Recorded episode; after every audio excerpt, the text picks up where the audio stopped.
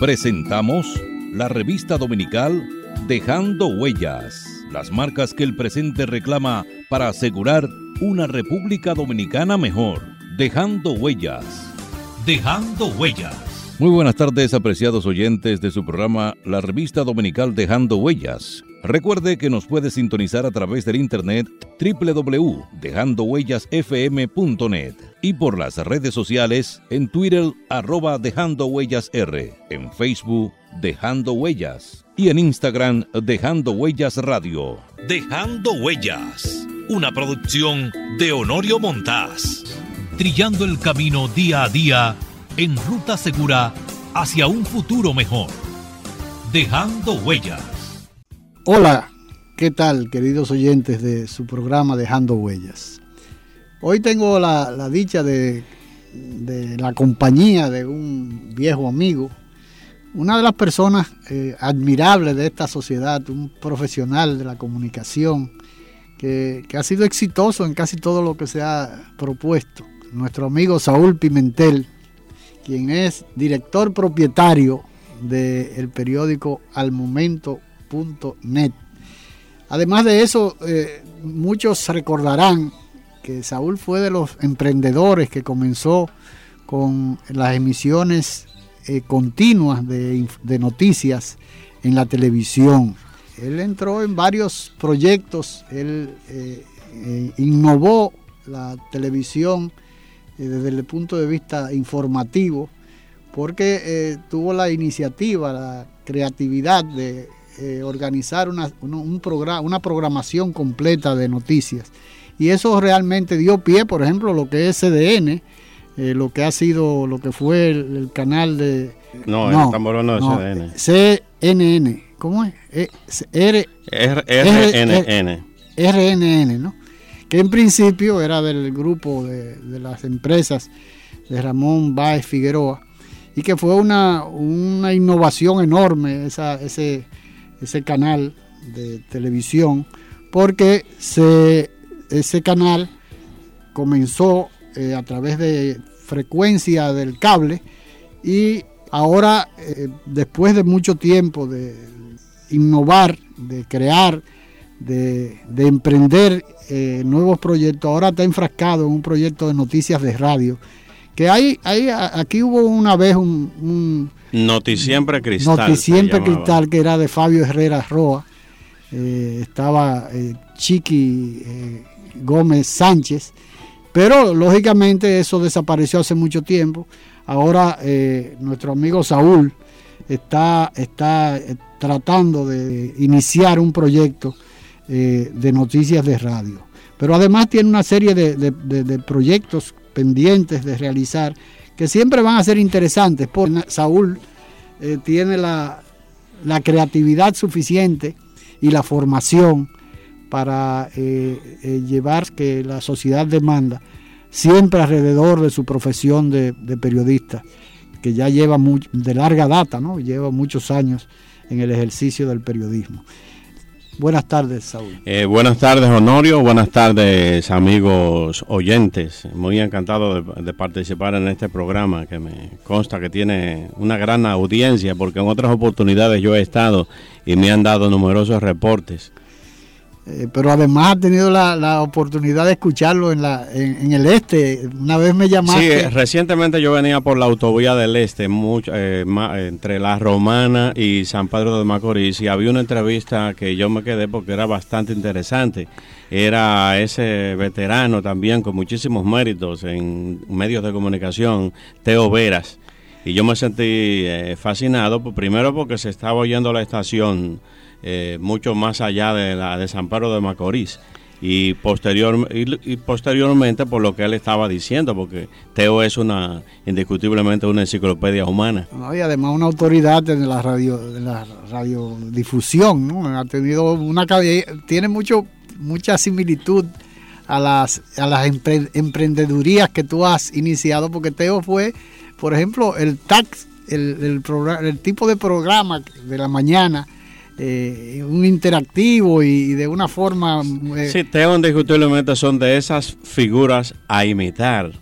que yo no puedo compararme con él bajo ninguna circunstancia, porque yo no lo doy ni siquiera por los tobillos.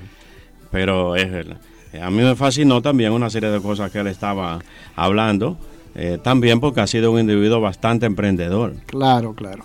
Pero bueno, vamos a hablar de, de muchas, de muchos temas interesantes que, que, que Saúl tiene el dominio pleno de ellos. En esa parte última que tú eh, mencionaste de que de, los proyectos televisivos, eh, déjame corregirte algunos pequeños datos. Eh, yo aproximadamente en el 1996, después de haber estado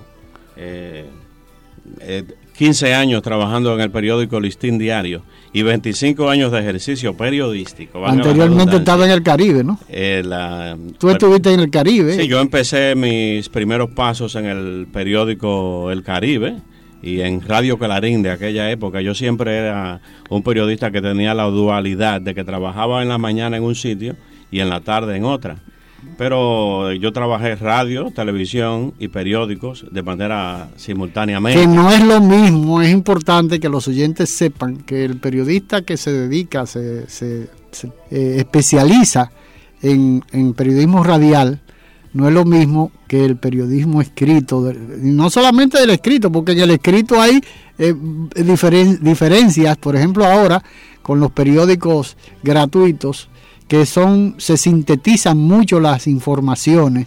Sin embargo, no es lo mismo que usted trabajar en el listín diario que trabajar, por ejemplo, en, el diario libre, ¿no? Que usted tiene que, tener la capacidad de síntesis. Y una de las cosas más difíciles que hay en el ejercicio profesional de la comunicación es poder sintetizar. Claro. Eh, eso no solamente en, en lo escrito, sino en la palabra.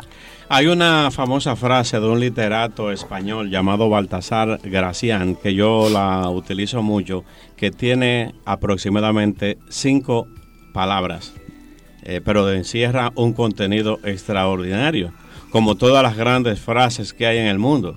Las grandes frases del mundo no son oraciones largas, sino son cosas muy breves.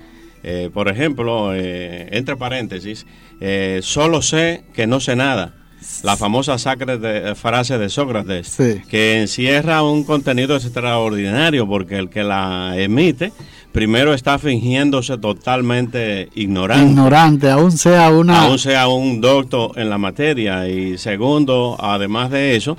Eh, Pero es una muestra de humildad. Es una muestra de humildad, por eso que muchos filósofos hablaban sobre la famosa humildad socrática y tercero, realmente es un individuo que quiere aprender, pero fíjate esas palabritas, solo sé que no sé nada. Y volviendo a, la frase de Baltasar Gracián en materia de escritura, eso no solamente se aplica a los periodistas, sino también a los, a los políticos, a los comunicadores y a todo el que escribe hasta una carta, hasta una conversación que nosotros estamos haciendo. tiene cinco palabras. Lo bueno, si breve, mejor. Claro. Claro, y ahí te pone... Lo bueno, si breve, mejor.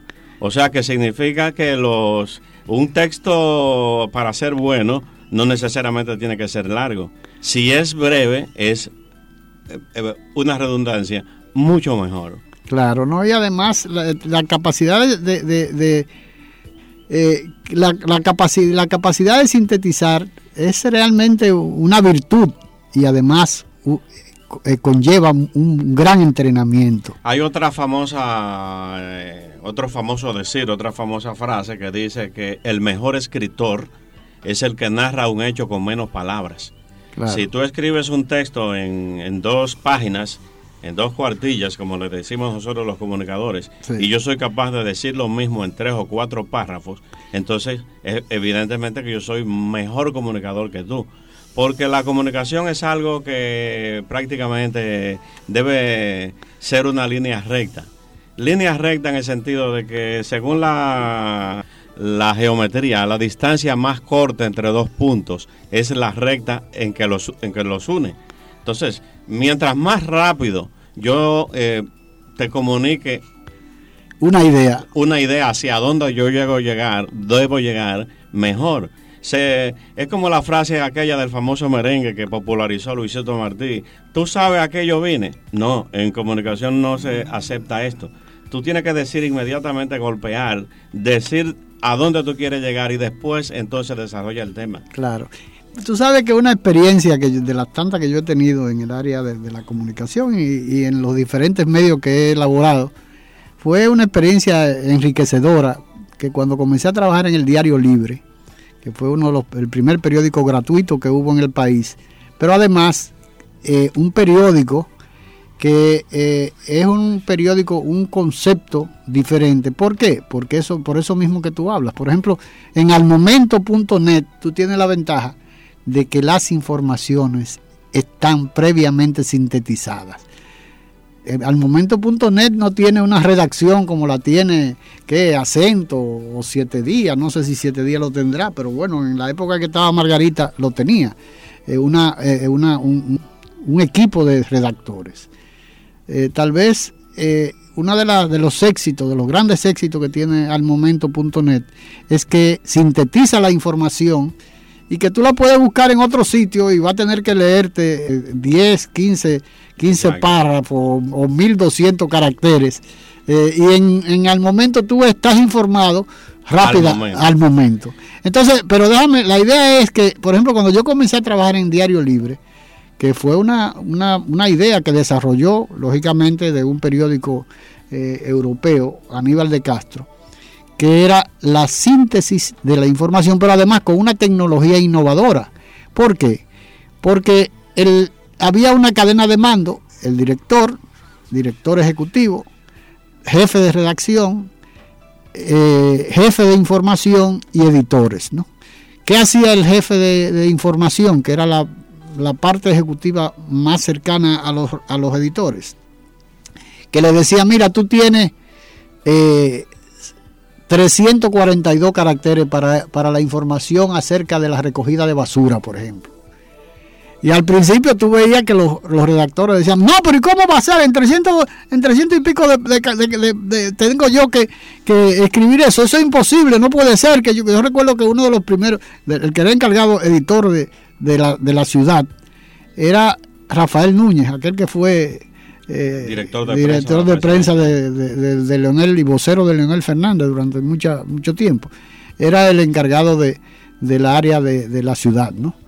Y siempre tenía muchos problemas porque él venía de la, del Nacional eh, y estaba acostumbrado en un periódico tabloide como es el Nacional a expandir, a a extender las informaciones con background y muchas regularmente el periodista puede eh, eh, utilizar. Entonces, ¿qué pasa? Que allá no te, tú no te podías dar el lujo de meter background ni nada por el estilo. No, había espacio porque usted estaba limitado a lo que te daban, no a lo que tú querías escribir. Y entonces los redactores, que era la última parte de, esa, de, ese eslabón, tenían que escribir sintetizando para que el editor, en caso de que la, síntesis fuera demasiado apretada y le faltaran carácter, entonces tenía que florear un poco la información para completar el espacio que tenía previamente dispuesto para una determinada noticia. ¿Por qué? Porque la noticia, en el caso de Diario Libre, como era un periódico gratis, lo, no lo determinaba la cantidad de publicidad que tuviera. Si tenía mucha publicidad, las informaciones eran muy pocas. Si tenía poca publicidad, había muchas informaciones. Continuamos con la conversación con el periodista Saúl Pimentel, director propietario del periódico almomento.net. Y eso ha sido siempre. Pero hay precedentes. Eh, la, experiencia es muy importante. Por ejemplo, yo vi anteriormente en el periódico El Caribe que cuando una noticia era, era importante, te decían, ve al archivo y búscate mucho material para que la Claro, para mucho, mucho background. mucho, mucho background en la palabra. Entonces tú hacías una longaniza de noticias. Que casi, que la noticia era, era muy poca, pero la, esa extensión era lo que le daba, uno creía que le daba fortaleza. Yo fui a un extremo opuesto, que fue la escuela de Rafael Herrera, que él de por sí hacía un editorial muy escueto. Hacía cuatro editoriales un día. Donde me, eh, en cuatro párrafos escribía algo que ponía a temblar el país y a reflexionar al mismo tiempo. Pero el Listín Diario entonces, eh, se, debido a la brevedad de sus noticias, por el mismo problema, porque llegó un momento de que ese periódico tenía tantos anuncios bajo la dirección de Rafael Herrera, que se veía uno obligado a hacer eh, noticias muy cortas. Yo recuerdo que era una página eh, que te la mostraban antes, porque antes, antes te, te la llevaban computadoras, no, claro. se hacían en un pero era un, había Paystop, que era una, un departamento de pegado, de pegado porque, porque se hacían una página de eh, cartón, vamos a llamarle así, del tamaño del, del, del periódico y se eh, pegaban manualmente y a esa página entonces se le tiraba una fotografía. Entonces el jefe de los emplanadores, eh, te decía en mi caso que yo era editor político, me decía, mira el espacio que tú tienes para, para tu sección. Y yo le decía eso mismo, pero eso es imposible. ¿Cómo yo voy a hacer ahí si estaban Peña Gómez, Balaguer, Juan Bosch, Marluta en su pleno apogeo? Y me dice, bueno, es el espacio que hay. Entonces tú te veías obligado. Porque lo determinaba la, la publicidad. La publicidad. Que, que primero tenía... eran los anuncios. Claro. Y después lo, las informaciones. Lo que sobraba, las, el, el, espacio para las informaciones. Entonces tú te veías obligado a adaptar. Pero aún así, espacio. Saúl. Escúchame, eso hizo. Esa brevedad de todos los textos también hizo que el listín diario en una oportunidad se, fuera realmente el periódico número uno de la, de la familia dominicana, como su nombre lo indicaba entre otras cosas, debido a la pluralidad, pero yo se lo atribuyo también al hecho de que tú veías brevemente ahí rápido lo que tú, lo que tú eh, querías llegar. Dejando huellas, trillando el camino día a día en ruta segura hacia un futuro mejor. La patria es raíz y sentido de la vida, luz del alma, bandera tricolor que digna tremola en los cielos. Patria es humanidad Patria es la lengua, la cultura, modos de vivir, amar y morir. Patria es solidaridad. Patria es la tierra y su gente, el tributo y la ofrenda de nuestros mártires, el decoro y la libertad de no tener amos ni ser esclavos. Patria es nuestra música, nuestros bailes y danzas, nuestras costumbres, nuestras cosechas, nuestro ancho mar, nuestros bosques y ríos. Patria son nuestros amores, el ensueño, la llovizna sobre el rostro de una niña, las iguas y los almendros, la palabra alta, grande y clara de nuestro destino. Un mensaje de Dejando Huellas. Juan Pablo Duarte, digno siempre de admiración y respeto, hablaba así. Nuestra patria sabe a sangre y un grupo de dominicanos indolentes hacen de nuestro país una cueva de traidores. Ya preparen nuevamente los cañones. Aquí se peleará con más fuerzas para sacar a los invasores. Juan Pablo Duarte, un mensaje de Dejando Huellas. La patria somos tú y yo, la familia toda el suelo que nos legaron los padres fundadores, el derecho a ser libres y felices, a trabajar con alegría y seguridad, depende de nosotros. Renovemos los principios que ayer inspiraron a los buenos dominicanos, inmortalizados en los símbolos que nos identifican como pueblo. Defendamos palmo a palmo nuestra patria que es como defendernos a nosotros mismos en las presentes y futuras generaciones. Enarbolemos pues nuestra bandera, blasón eterno de los sagrados valores de la dominicanidad. Un mensaje de Dejando Huellas, su programa.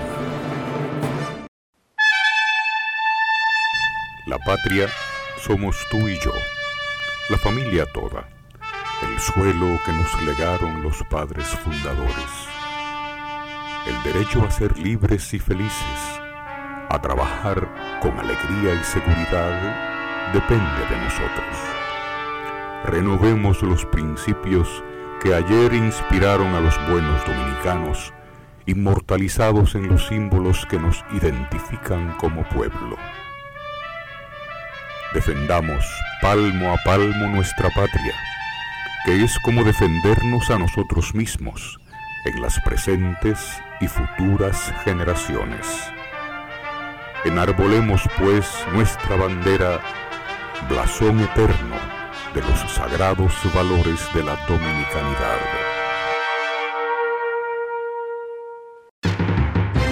Dejando huellas. Las marcas que el presente reclama para asegurar una República Dominicana mejor. Dejando huellas.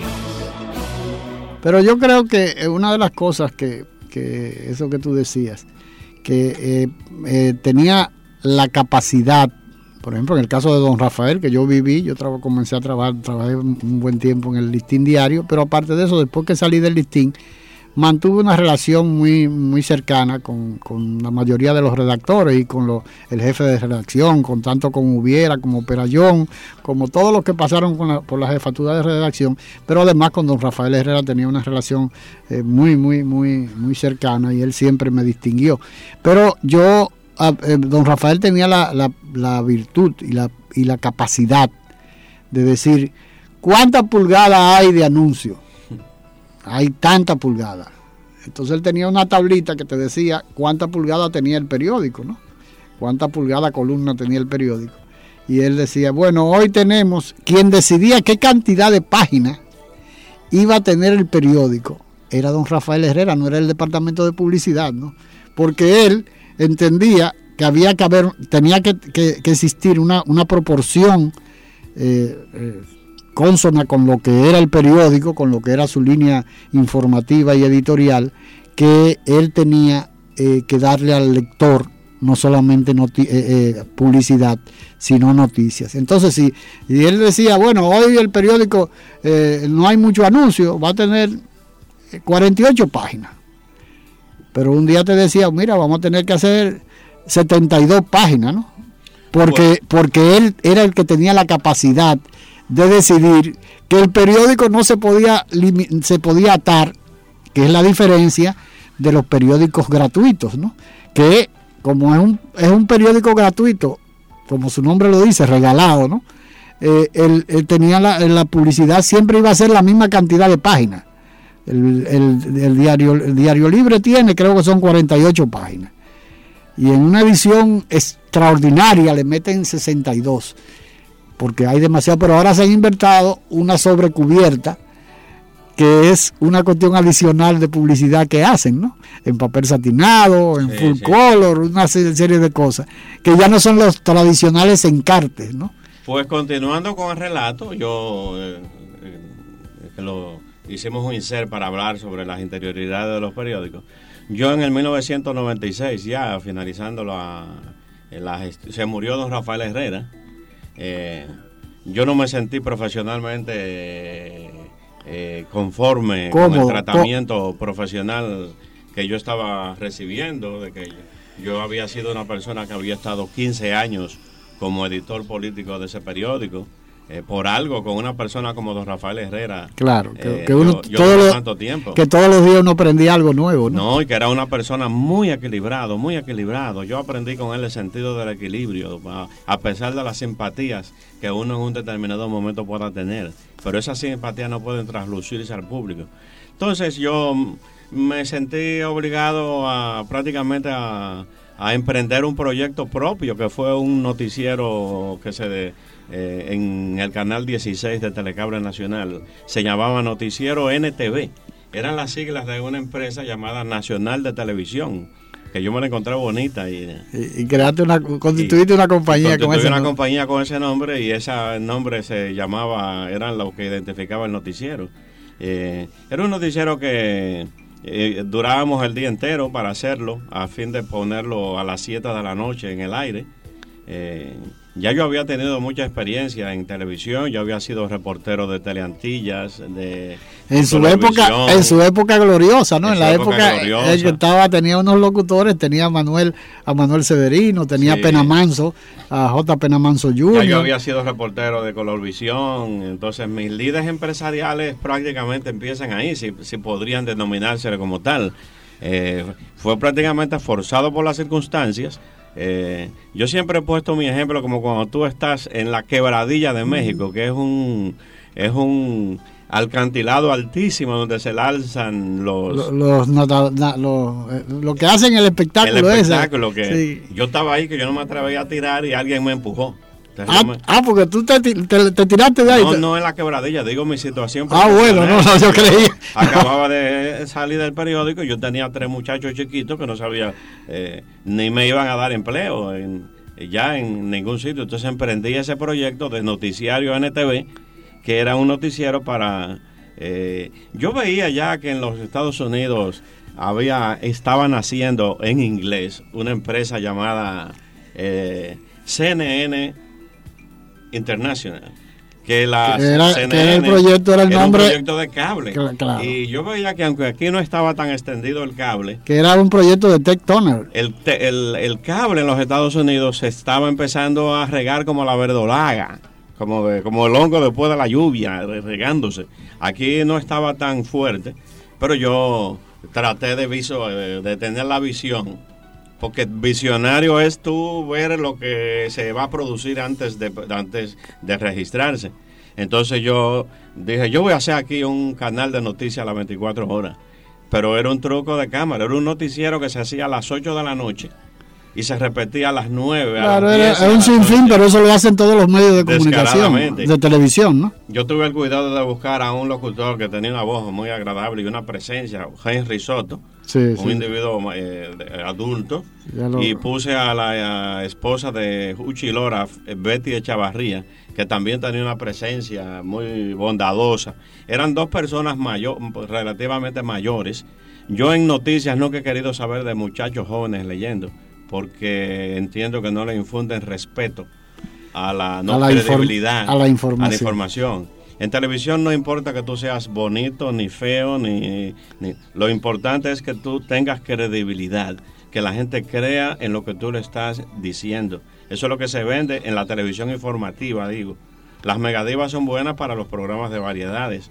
Entonces, ese noticiero, a pesar de que se repetía, constituyó una innovación, vamos a decirle así, porque la gente lo veía, eran noticias muy bien elaboradas y aunque no se no era un canal que se veía más allá de la capital, la gente decía, pon lo que ellos lo van a repetir ahí, pon lo que ellos lo repiten a las 9 o a las 10. Los noticieros en ese entonces todos se difundían a las 10 de la noche, pero ya yo me lo iba adelante y le salía a las 8 y a las 9 de la noche. A las 10 yo no tenía nada que buscar porque me aplastaban. Claro. Pero yo fui en que empecé, a, empecé a, difundir noticias aquí a las 11 de la noche. Y después a las 12. Porque aquí se pensaba que a las 11 no había gente despierta. Pero hubo un programa de variedades que hacían Jochi Santos y J. Eduardo Martínez. Que fue un. Que revolucionó la televisión nocturna. Claro, Y demostró que sí, que había una serie de gentes. Eh, o borracho o, desvelado. o personas que, tenían el hábito de, dormir poco o, de, acostarse tarde, ¿no? Entonces el noticiero tuvo pegada, te voy a confesar. Entonces después yo le cambiaba la cara a ese noticiero y le puse otro locutor eh, maduro. Fue un eh, que recién acababa de llegar del extranjero, llamado Richard Ney Aibar. No sé qué se ha hecho. Muy buena presencia, muy buena voz y después vi que tuvo un tiempo trabajando en Telesistema como, como presentador de noticias y después parece que se fue para el extranjero de nuevo. Entonces ya yo tenía una cobertura de 8 de la noche a 11 de la mañana del día siguiente. Y entonces, y entonces en, el interín de... Entonces en ese interín... De, 11 de la mañana a, 8 de la noche, ¿qué, qué, se eh, transmitía? se ponían las emisiones de CNN eh, en español que empezaban a que empezaban a nacer en ese momento. Nosotros lo que hacíamos era que interrumpíamos la programación de CNN en español y metíamos el noticiero de nosotros. Ah, Era una buena oferta informativa. una emisión de noticias nacionales y una emisión de noticias internacionales. Bueno, yo te voy a confesar ya, porque ha pasado el tiempo, que yo al cabo de un año, en un año, vendiendo cuña a 300 pesos la cuña, eh, ya no hay, ya eso pasó mucho tiempo porque ya no hay impuestos internos que te caigan atrás. Claro. Y, cuando ese momento no había tampoco. Yo me gané 2 millones 10 mil, 10 mil pesos. un, millón 670 mil pesos en, en, efectivo en cuña y un carro Volvo que yo lo compré a la Delta Comercial por intercambio. Por intercambio. Que me costó 510 mil pesos.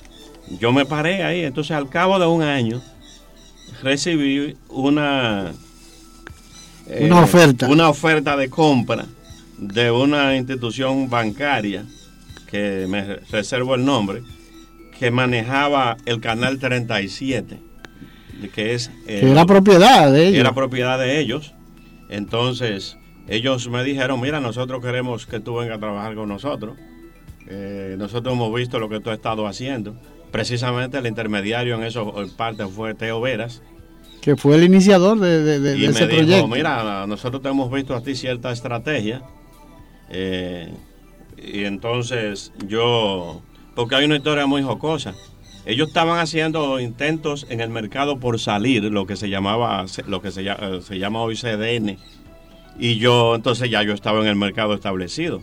La primera vez que yo vi esos ensayos, intentos que ellos estaban haciendo, me sentí sorprendido, digo yo, porque ya alguien me lo había advertido. Mira, ten cuidado porque tal banco viene con un proyecto similar al que tú tienes.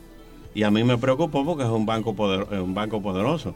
Cuando yo me pongo a verlo, a monitorearlo, veo en el aire a una argentina llamada Marcela Rositel, sí. que luego trabajó conmigo mucho tiempo, muy buena presentadora, y un set imponente. Digo yo, bueno, yo estoy frito, como dicen aquí popularmente.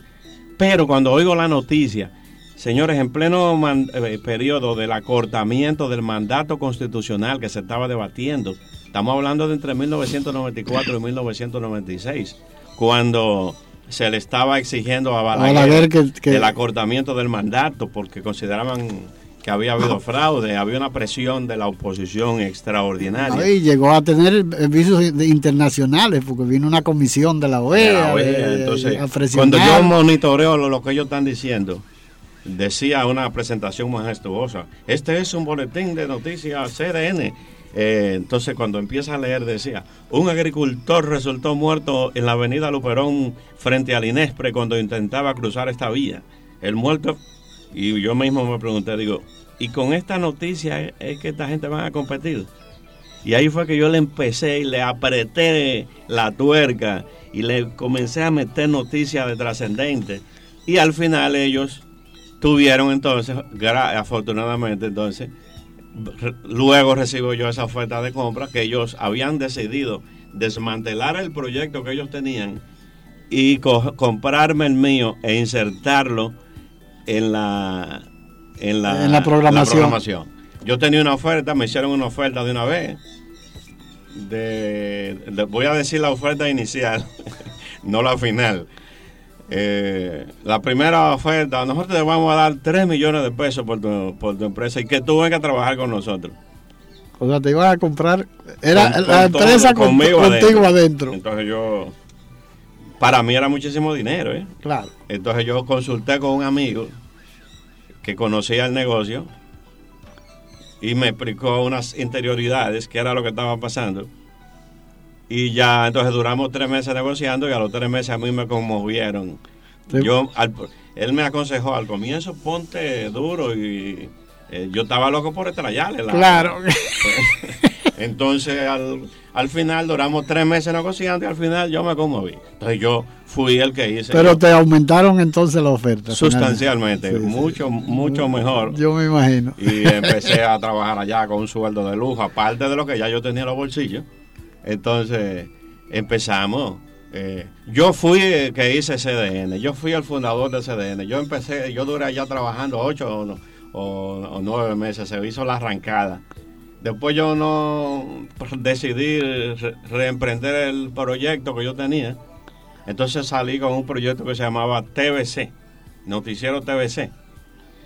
Después yo mismo me preguntaba, ¿y cómo yo me voy a enfrentar con este mismo monstruo que yo... Que tú creaste. Que era CDN, que ya estaba establecido en la... Ellos tuvieron el desliz de que dieron mucho traspiés eh, después de la salida mía. Entonces yo veía, porque la señores, no hay nada nuevo, lo que hay que uno tiene que ver e imitar. En Telefe de Argentina pasaban unas emisiones vivas de noticias sin extenso. Sí, eh, sin, editar. Sin editar. Nada.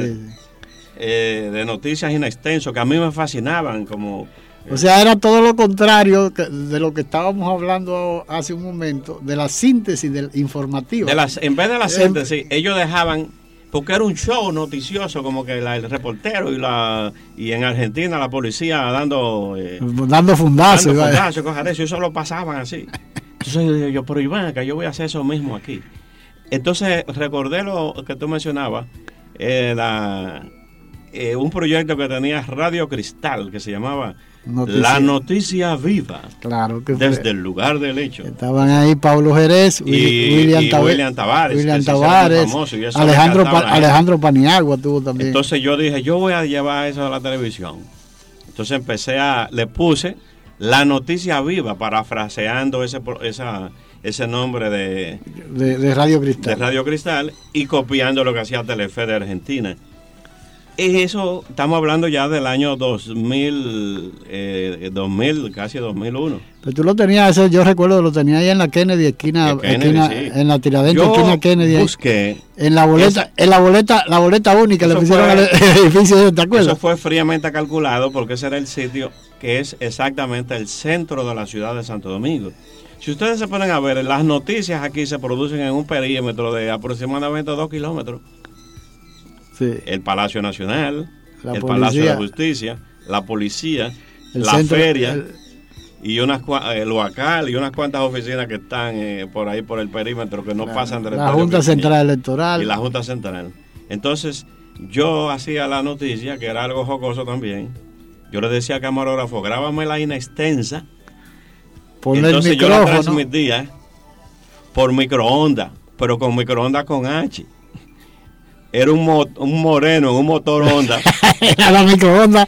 que venía todo lo que da con el cassette y como estábamos en ese punto aquí distante, se tiraba la noticia en, en- Inme- inextensa. Claro. Y eso tuvo un impacto eh, bastante aceptable. Tú, por ejemplo, estaba Hipólito gobernando. Desde que Hipólito se levantaba, o sea, venía en el carro, yo le decía, fírmamelo desde que llegue el carro.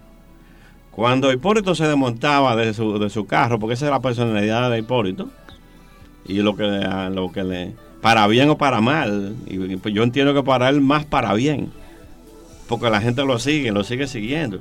Desde que él se desmontaba del carro, empezaba a, a decir a los periodistas, ¿qué dicen esos talibanes? Y todo eso se oía en la grabación.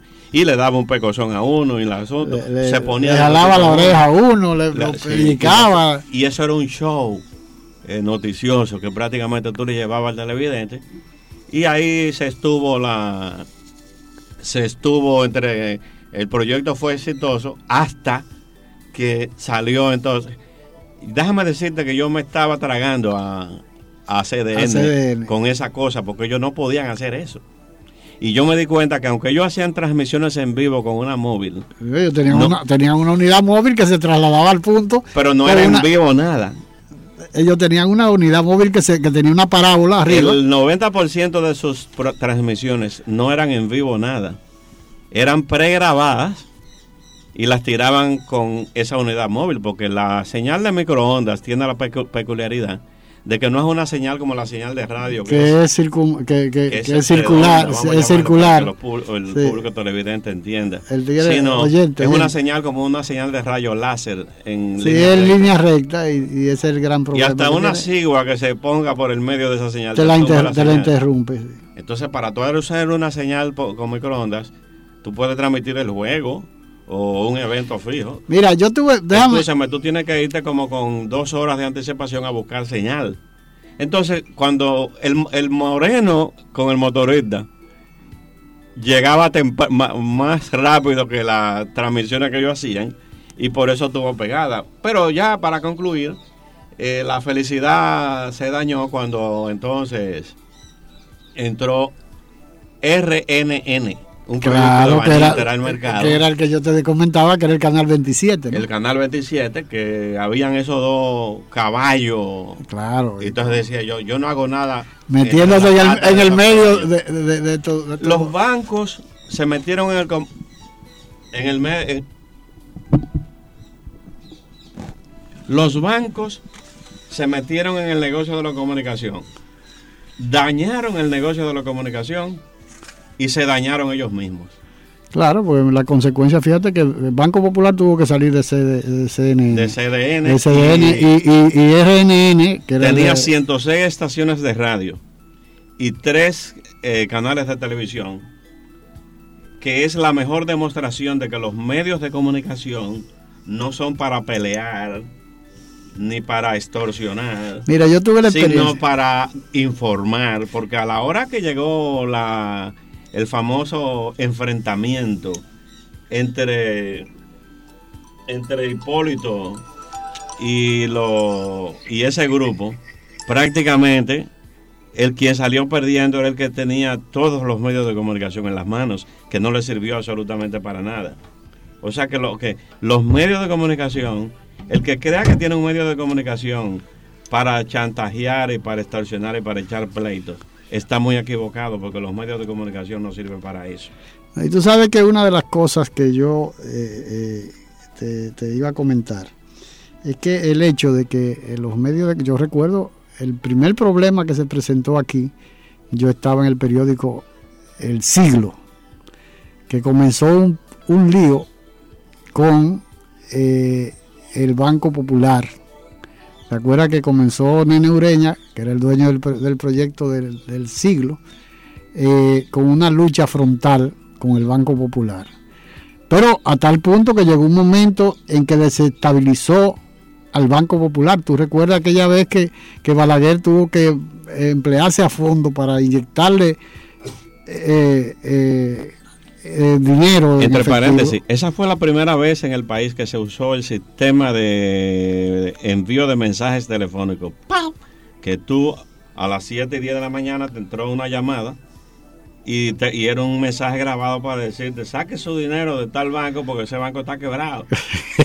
sí, no, fue una campaña Fue una campaña, una cosa maldita, con toda- Eso fue lo que llevó realmente a, a ese banco, al Banco Popular en esa oportunidad, a, meterse, a tratar de meterse en el negocio de las comunicaciones para que no, para, para que para que no le volviera- subiera lo mismo. para que no volviera a pasar lo mismo y subsistió felizmente porque el, el Balaguer en ese entonces el gobierno para evitar un problema de ese Claro, porque era de la banca- hizo casi lo mismo que hizo Hipólito en el año en el 2004 creo que fue 2003 2003, 2003. 2003, que le tu- que tuvieron que inyectarle una cantidad eh, De dinero una cantidad de a Baninter, pero, pero eso, eso trajo también como consecuencia, tú recuerdas los problemas que tenía eh, después, ya, ya, Baninter con el Banco Popular, porque eso se ha dado en muchas oportunidades. En esa oportunidad que yo te comentaba, que yo trabajaba en el periódico El Siglo, eh, fue Nene Ureña con el Banco Popular.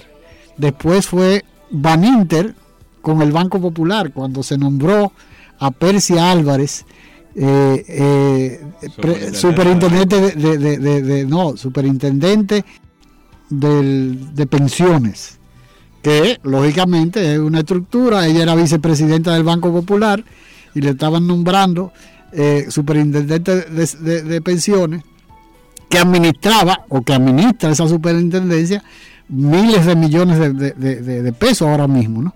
Eh, el caso es que para Ramoncito fue una estocada que le dieron porque él contaba con que le iban a nombrar una persona de él en el gobierno de, Hipólito precisamente. Y ahí comenzó el problema de Baninter, porque comenzó un enfrentamiento entre el Banco Popular y Baninter a través de los medios de comunicación. Continuamos con la conversación con el periodista Saúl Pimentel, director propietario del periódico almomento.net. Ya Baninter, ya el Banco Popular había comprado el banco, el, Caribe, ¿no? Entonces era un enfrentamiento entre el Caribe y el listín diario. Claro. Pues mira, luego, después que yo decido salirme de la pata de los caballos y no tengo nada que buscar ahí en el mercado, yo no me dejé aplastar. Entonces yo lo que opté fue por, ya yo estaba enganchado a empresario, yo un periodista metido a empresario. La diferencia es que yo conocía las intríngulis de ese mercado. Eh, yo no conocía tanto las intríngulis del mercado publicitario, pero lo, pero lo dominé y lo estuve dominando.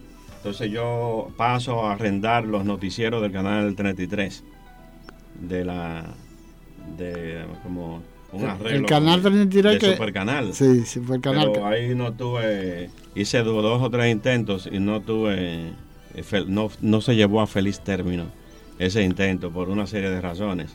Entonces, ahí entonces que yo decido formar ya en el, eh, el periódico digital al momento.net, que también fue otra visión. Así mismo como me pasó con el cable, que yo decía que el cable se estaba expandiendo como la verdolaga a principios eh, de la... De la te estoy hablando a, a mediados de la década de los 90. Dejando huellas, trillando el camino día a día en ruta segura hacia un futuro mejor. Dejando huellas. La patria somos tú y yo, la familia toda, el suelo que nos legaron los padres fundadores. El derecho a ser libres y felices, a trabajar con alegría y seguridad, depende de nosotros. Renovemos los principios que ayer inspiraron a los buenos dominicanos inmortalizados en los símbolos que nos identifican como pueblo. Defendamos palmo a palmo nuestra patria, porque es como defendernos a nosotros mismos en las presentes y futuras generaciones. Enarbolemos pues nuestra bandera, blasón eterno de los sagrados valores de la dominicanidad. Un mensaje de Dejando Huellas, su programa de la tarde. Escuche la segunda parte de esta interesante conversación con el destacado periodista y emprendedor Saúl Pimentel. Dominicano, despierta. Están haitianizando nuestro país. Despierta.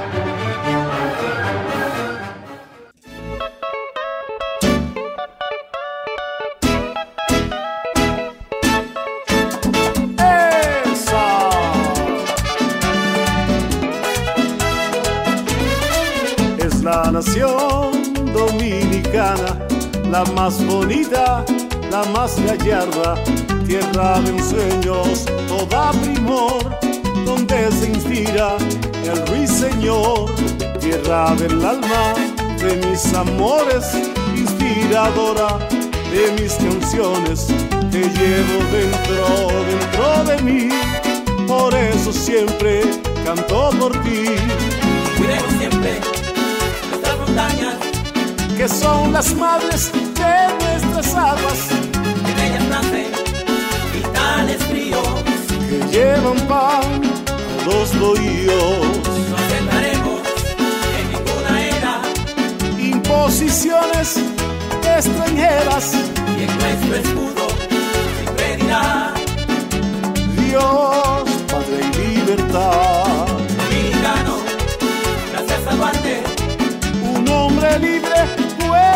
Llamarme.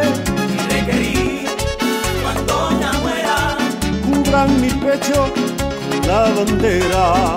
La intente venir de fuera. A mancillar nuestra bandera.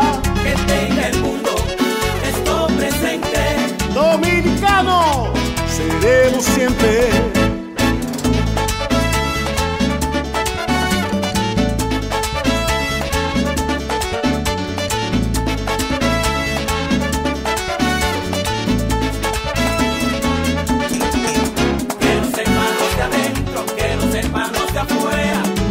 patria nuestra no caben dos banderas. Que lo sepan los de adentro, que lo sepan los de afuera. En la patria nuestra no caben dos banderas.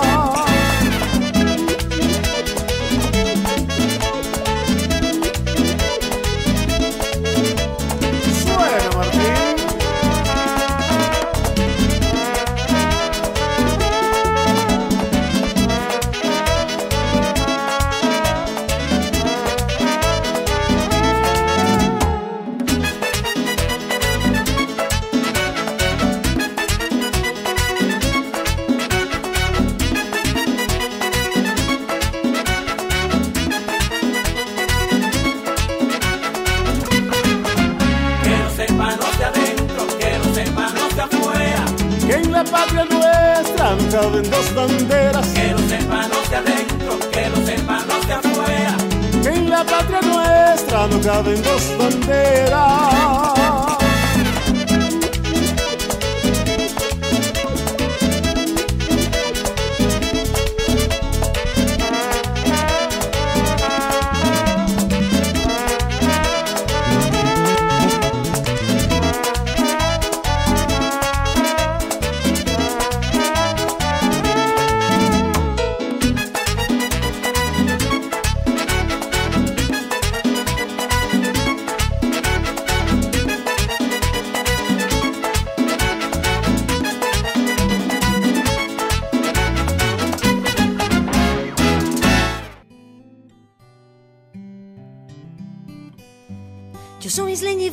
Quisqueya. Pero un buen amigo le dice la bella. Y es que mis raíces vienen de esta tierra y pa' que no lo sepa estoy enamorada de ella. Yo soy isleña y vengo de Quisqueya. Y en mi principio llevo su bandera. Y es que no hay cariño una que se parezca y pa' que no lo sepa dónde vaya. Siempre seré de ella. Yo me siento orgulloso de ser dominicano. Yo lo digo con orgullo. Soy dominicano. Tenemos una magia especial que todo el mundo la siente. De gente única. Yo no cambio este país por nada. Para mí es un honor decir que soy de aquí. Yo no cambio mi merengue ni, mi alegría. Nadie se ríe más bonito que un dominicano. Una isla llena de sueños que hace que el que llegue se quiera quedar. Ten fe en tu país. Soy dominicana y me encanta ser de aquí porque no hay un rincón más bonito que Quisqueya para vivir. Soy dominicana y eso me llena el alma y si un día no estoy aquí, voy a cantar pensando en ti.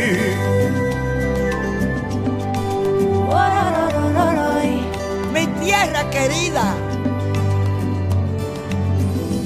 Yo soy isleño y vengo de Quisqueya, un pedacito donde Dios quiso que yo naciera.